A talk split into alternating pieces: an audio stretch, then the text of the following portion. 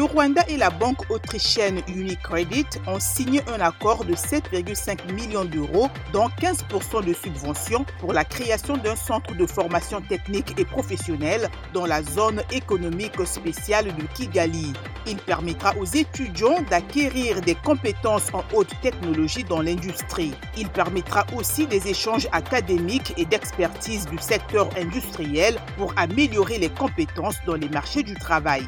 En Égypte, le gouverneur de la Banque centrale Tarek Amer a démissionné ce mercredi alors que son mandat courait jusqu'en 2023. L'inflation est à 15%. La livre égyptienne est à son deuxième plus bas niveau historique, s'échangeant à 19,1 livres. Le Caire a encore dévalué sa monnaie en mars et la dévaluation ne cesse de réduire le pouvoir d'achat des ménages. Pour terminer, la NABG, la plus grande organisation américaine de journalistes et de professionnels des médias de couleur vient de décerner à la Banque africaine de développement le prix Salute to Excellence pour sa campagne de marketing en ligne. Celle-ci fournit des technologies agricoles respectueuses du climat à des millions d'exploitants agricoles africains, les aidant ainsi à produire davantage de denrées alimentaires pour stimuler la production alimentaire et réduire la dépendance aux importations.